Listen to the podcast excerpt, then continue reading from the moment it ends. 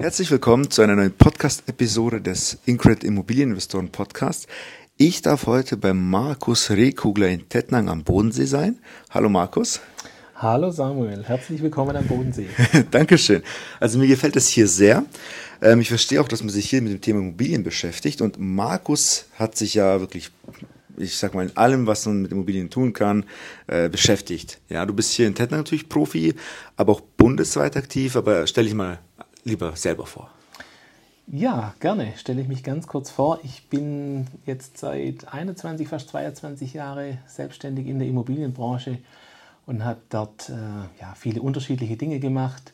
Ähm, habe angefangen mit der Hausverwaltung, dann später natürlich auch äh, mit einem Bestandsaufbau gestartet, also einen eigenen Bestand aufgebaut, ähm, Objekte saniert, ähm, dann auch Fix und Flip gemacht, ähm, Bauträgerprojekte gemacht, ein Maklerbüro haben wir hier im Haus und ähm, seit ein paar Jahren auch ein Sachverständigerbüro. Ja. Mhm.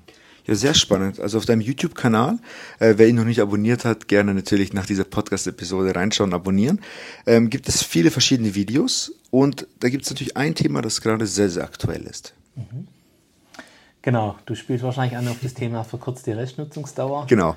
Das ist so ein Thema, das ja äh, durch das BFH-Urteil aus 2021 ähm, ähm, ja, sehr populär wurde.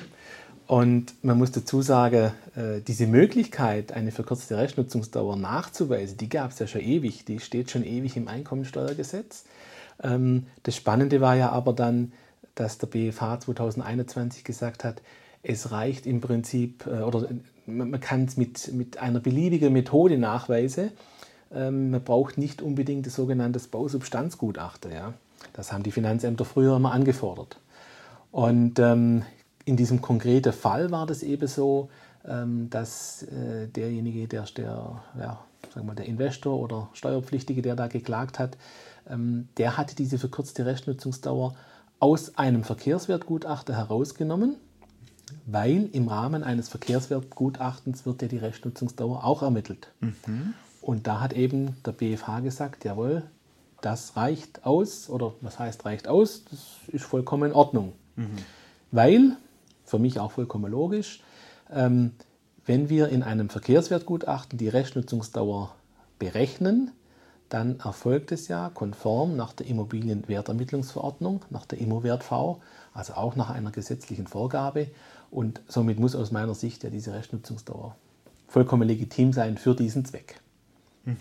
Und der Effekt, vielleicht, ich weiß nicht, der eine oder andere Zuschauer hat es vielleicht noch nicht gehört, ähm, erklären wir das ganz kurz nochmal. Es geht ja darum, die Abschreibungsdauer zu verkürzen. Du hast ja, in, in, ja im Gesetz äh, eine Nutzungsdauer festgelegt von 50 Jahren für Objekte, die nach 1925 fertiggestellt sind, beziehungsweise davor 40 Jahre. Das heißt, du hast in aller Regel eine Abschreibung von 2,5 Prozent auf die Anschaffungskosten für das Gebäude. Mhm. So, und wenn du jetzt nachweisen kannst, dass deine Nutzungsdauer kürzer ist als diese fiktiven 50 Jahre, dann erhöht sich eben die Abschreibung.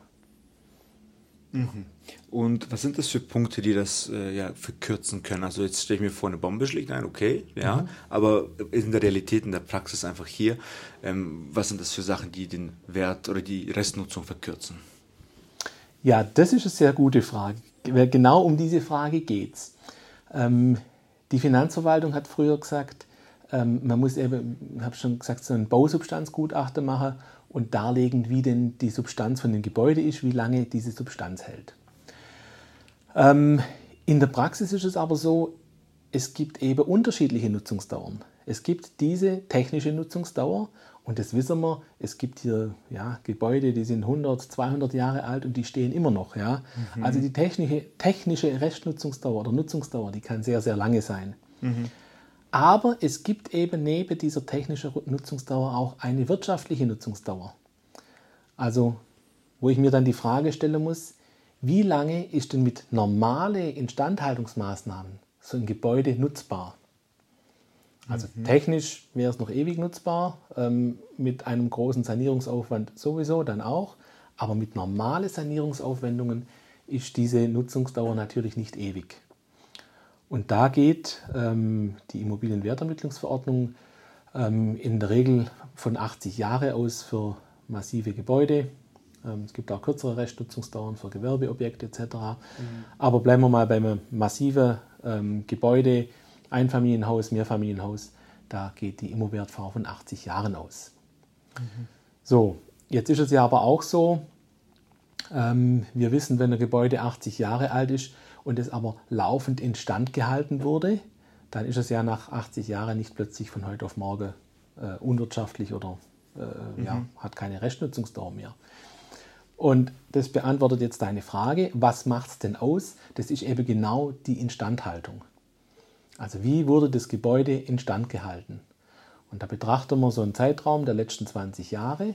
Ähm, was wurde dort alles gemacht? Insbesondere natürlich ähm, die technische Ausstattung oder ja, die, die äh, technische Installationen, also Wasser, Strom, Abwasser, diese Dinge, aber auch Fenster, ähm, Fassade, wurde die Fassade gedämmt, wurde das Dach gedämmt etc. Das sind die Dinge, die man sich da anschaut. Und ähm, je nachdem, wie viel eben in den letzten 20 Jahren ähm, ja, saniert oder instand gehalten wurde, äh, berechnet sich dann die Restnutzungsdauer. Mhm. Und wenn ich jetzt in einem meiner Objekte, so Beispiel ein Immobilieninvestor hat 20 Objekte mhm. und ein Objekt äh, ist wirklich so, äh, also wir haben es so hingerechnet, dass wir wirklich eine sehr hohe Abschreibung haben. Das mhm. heißt, wir haben irgendwo weniger Steuern zu zahlen. Mhm. Ähm, ist es dann nur aufs Objekt bezogen oder kann ich das aufs ganze Portfolio irgendwie umlegen? Also die Restnutzungsdauer, klar, die berechnen wir pro Objekt.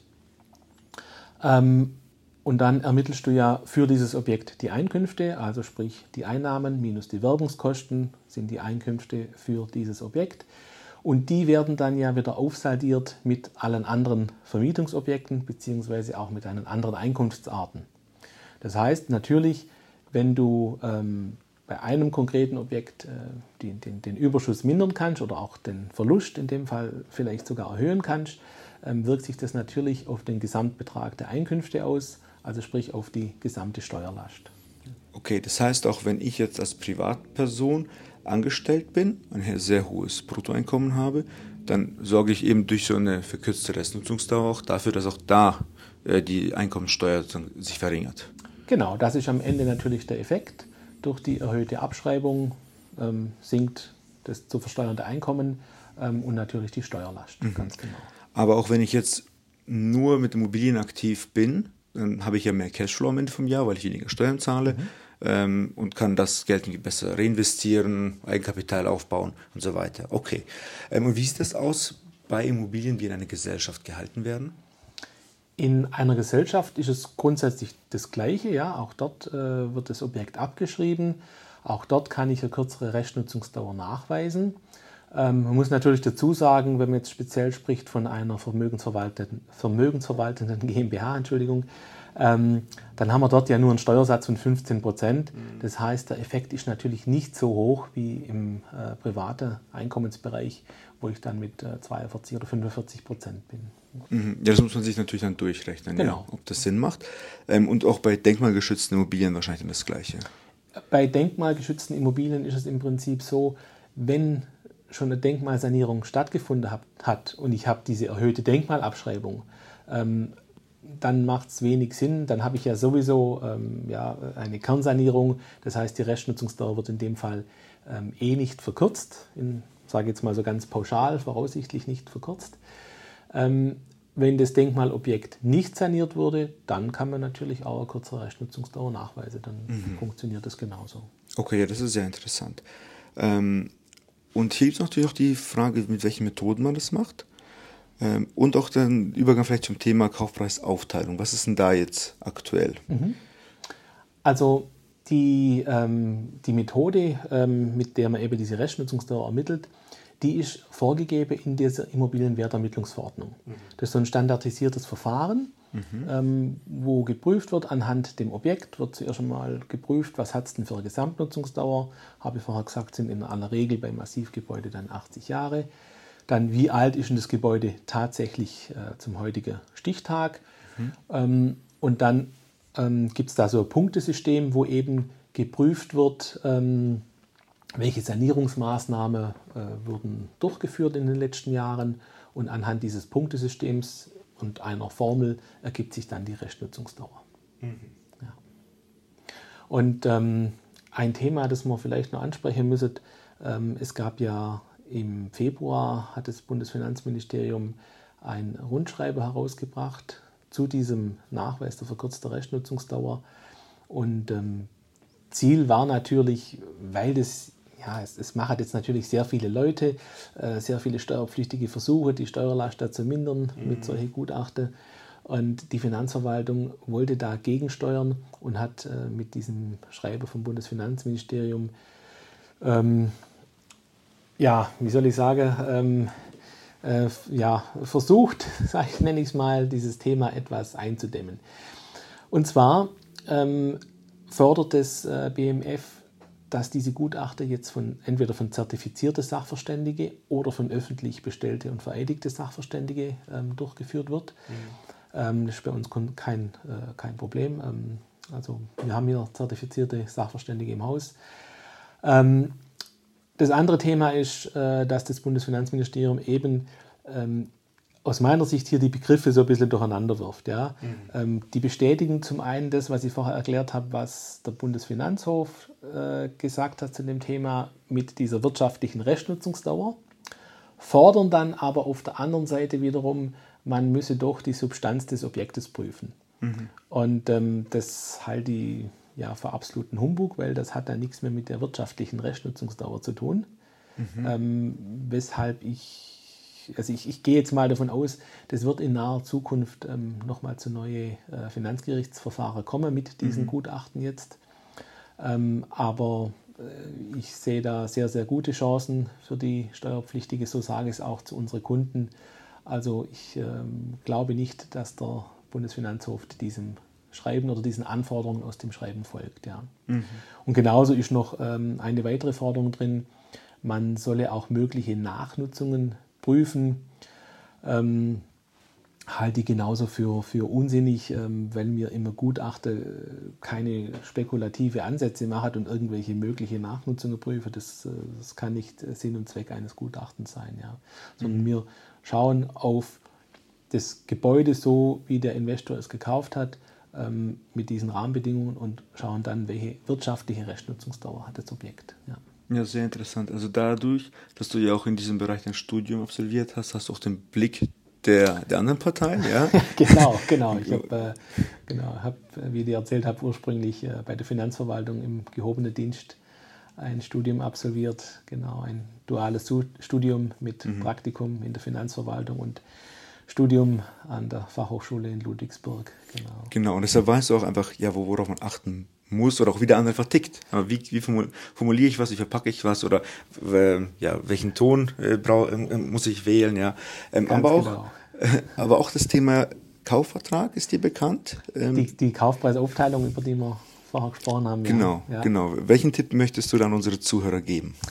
Ja, das, ähm, ich habe es ja schon gesagt, die Kaufpreisaufteilung, das ist auch so ein Thema, ähm, das in den letzten ein, zwei Jahren verstärkt in der Rechtsprechung äh, wieder war oder wo es verschiedene Urteile dazu gab.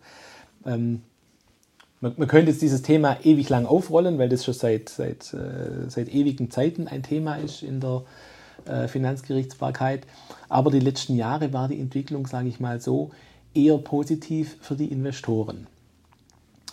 Ähm, da gab es mehrere äh, BFH-Urteile dazu fassen wir es ganz kurz zusammen auf die, äh, ja, auf die wichtigste Quintessenz.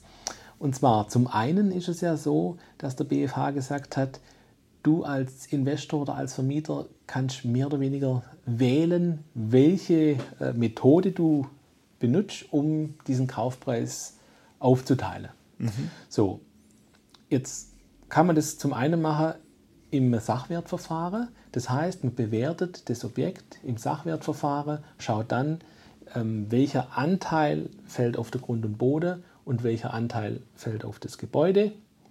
Dann ermittelt man diesen, dieses prozentuale Verhältnis und dieses prozentuale Verhältnis verwende ich dann auf meinen Kaufpreis.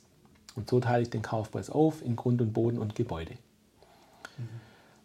Die andere Möglichkeit wäre natürlich, das im Wege ähm, eines Ertragswertverfahrens zu machen. Und eigentlich ist es ja logisch, das im Ertragswertverfahren zu machen, weil wenn ich äh, Einkünfte erziele aus diesem Objekt und nur dann brauche ich ja Kaufpreisaufteilung vor Abschreibung, nur wenn ich das Objekt vermiete, dann ähm, beurteile ich das Objekt beim Ankauf ja auch aus der Sicht ja, des Ertragswertes. Dann interessiert mich ja letztendlich der Ertragswert. Ja. Ja. Also macht das ähm, in aller Regel Sinn. Ähm, und kleine Randnotiz, da kommen in der Regel natürlich auch die besseren Ergebnisse raus für den Investor. Mhm. So, also BFH gesagt, du kannst dir dieses Verfahren aussuchen, das du anwenden möchtest. Ähm, und was natürlich noch viel spannender ist, der BFH hat dann gesagt, ähm, schon in zwei Urteilen jetzt, wenn der Käufer und Verkäufer sich einig sind und im Kaufvertrag bereits eine Aufteilung festlegen von Gebäude und Grund- und Bodenanteil, dann soll das Finanzamt dieser Aufteilung folgen. Mhm. Ähm, und er hat sogar noch festgestellt, der BFH, es gibt ja dieses, äh, dieses, dieses Tool, ähm, diese Arbeitshilfe heißt es, ähm, zur Kaufpreisaufteilung, das vom Bundesfinanzministerium veröffentlicht wurde, findet man dort auf der Homepage, ähm, dass das Finanzamt nicht dieses Tool verwenden darf oder dieses Tool ist nicht geeignet, um diese Aufteilung, die die beiden Parteien im Kaufvertrag getroffen haben, zu widerlegen. Mhm. Sondern wenn das Finanzamt sagt, die Aufteilung stimmt nicht, dann muss das Finanzamt einen Gutachter oder ein Gutachten beauftragen, um das nachzuweisen.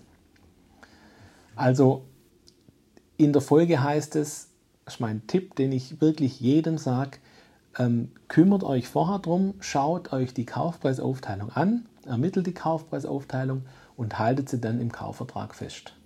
Okay, ist es schwer für mich, ähm, eine Aufteilung durchzusetzen, bei der ich steuertechnische Vorteile habe gegenüber dem Verkäufer oder ist es einfach nur eine Sache, ähm, hallo lieber Verkäufer, können wir das so ausmachen? Also im Verhältnis mit dem Verkäufer ist es in aller Regel, ich sage mal, egal. Mhm. Ähm, der Verkäufer, zumindest wenn es eine Privatperson ist, ähm, da spielt die Aufteilung ja keine Rolle. Mhm. Es könnte für den Verkäufer in ganz, ganz wenige Fälle eine Rolle spielen, wenn er beispielsweise äh, dieses Grundstück aus dem Betriebsvermögen verkauft und möchte das sogenannte 6b-Rücklage bilden, mhm. dann kann die Aufteilung natürlich eine Rolle spielen. Mhm. Aber in den aller, allermeisten Fällen ist es für den Verkäufer egal. Okay, ja, sehr spannend. Dass du jetzt auch 6b äh, erwähnt hast, wurde letztens im Podcast äh, mit dem Steuerberater Tobias Sick auch kurz angesprochen. Mhm. Das ist ein sehr, sehr spannendes Thema. Ja. Okay, also ich finde das wahnsinnig cool, wie viel Wissen du hast. Ähm, äh, dass du immer aus, verschiedenen Winkeln den Ball sozusagen beleuchten kannst. Ähm, wie kann ich jetzt mit dir in Kontakt treten, wenn ich ein Immobilieninvestor bin oder Kapitalanleger und sage, okay, ich möchte hier steuertechnisch vielleicht was rausholen? Ähm, ja, was bietest du an oder wie kommt man mit dir in Kontakt?